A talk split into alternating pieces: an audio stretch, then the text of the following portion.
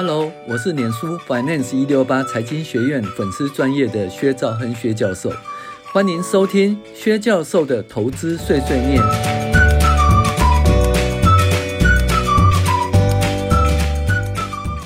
各位网友，大家好，我是薛兆恒薛教授。那我们来谈谈二零二二年第七周美股一周回顾与经济指标分析。那标普上周收三四三四八点八七，比前一周的四四一八点六四跌了六九点七七，跌幅达一点六个百分点，已经连续两周周线下跌哈。那一样，它这个阴霾所在就是说，FED 缩表升息及俄罗斯可能入侵乌克兰的两大主轴下哈，压低股市。那基本上是这样子的。就是说，一些经济指标呢，如果表现得很好，其实对现在来讲也不见得很好，因为会变成说 FED 可能会升息哈。那俄罗斯入侵乌克兰的话，基本上当然是对欧洲全球股市有影响，但是对于那个黄金啊，还有石油也是有影响的哈。那还有另外一种说法说，要利用股市的崩盘来控制通货膨胀，然后再。然后再来再大撒钱哦，呃，宽松货币制造下一个荣景，因为现在好像全世界的那个央行什么都不会，只会撒钱这一招，其他都忘了哈。所以它基本上它就是你要崩盘，干脆让你加速一点哈，让你崩盘，崩盘以后再重新大撒钱，然后来制造这个经济的荣景哈。那疫情来看呢，主要国家均从高点下滑，渐渐放宽防疫措施，恢复正常生活。那已经将 COVID-19 当作流感来处理了。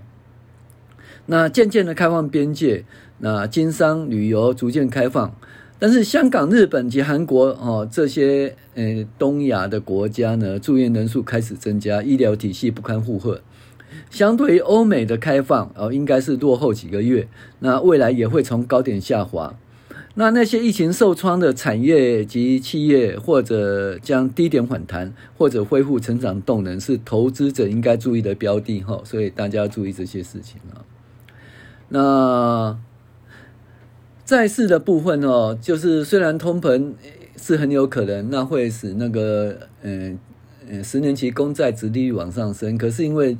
因为战争可能发生哈，那避避险的需求，那美元美国的公债又是避险的一个主要的一个工具哈。那如果大家诶避险的需求比较强，那公债价格会上升，那它殖利率会下跌，所以它殖利率又跌到哦一点九一左右的位置，从两个 percent 以上跌下来哈。那我们再来分析一些我们的经济指标哈。那上个礼拜公布了一月份生产者物价指数 PPI 年增率达百分之九点七，那预期是九点一，那前值是九点七，那这个九点七哦是还蛮严重的，更严重是什么？就是我们的。CPI 也就消费者物价指数，哈，总共只有七点五，但是 PPI 是九点七，那这个超过的部分呢，二点二的部分其实就是厂商的一个生产成本无法，哈，无法就是让消费者转嫁给消费者的部分。那如果长期这样的话，厂商毛利会下跌，哈，对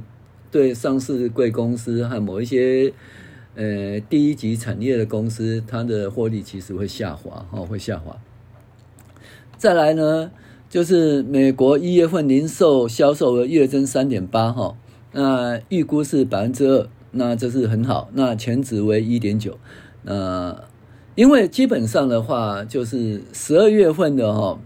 十二月份是那个圣诞节嘛，所以它的怎么讲？它的零售销售其实很多，到一月份还可以月增三点八，这表现其实相当不错。那大家都知道，美国的消费占那个 GDP 比重都有六成哈，所以那个看起来美国的消费力道哈仍然不弱，仍然不弱。好，另外一个一月份的工业生产指数呢，月增率是一点九四，那呃百分之一点四。估计只是零点五，前值会零点一。那一月份的工业生产指数往上成长，这我们已经预告过了。为什么呢？因为在那个在月初的时候有公布那个就业报告，就业报告里面有什么？有他每周的工作时数，那每周工作时数增加，那其实就会导致那个工业生产指数会增加，也是有这种可能哈。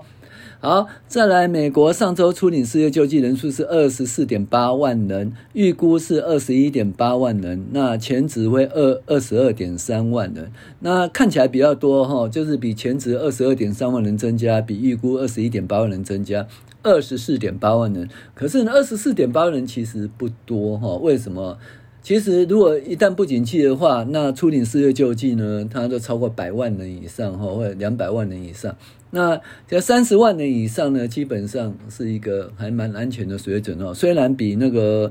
虽然比上个月、上一期、上一周的二十二点三万人增加哈，变二十四点八万人，不过其实也不用太紧张哈。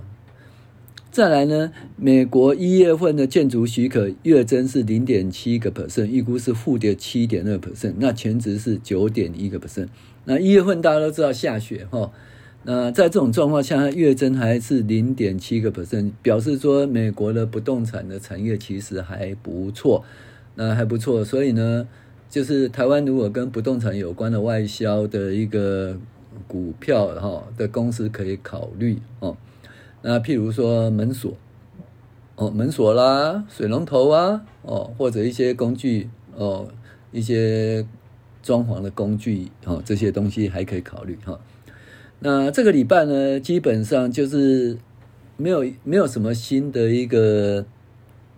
企业财报可以影响股价哈。现在影响股价。呃，主要因关键因素已经是在乌克兰是否会发生战争。那纵使乌克兰有没有发生战争以外呢，还是由那个央行会缩表降息来呃升息来主导哈。所以这个趋势不变。那既然这个趋势不变的话，那这个股价哈要有一个大幅的一个上涨的几率也不大哦，除非有一些其他的利多因素发生。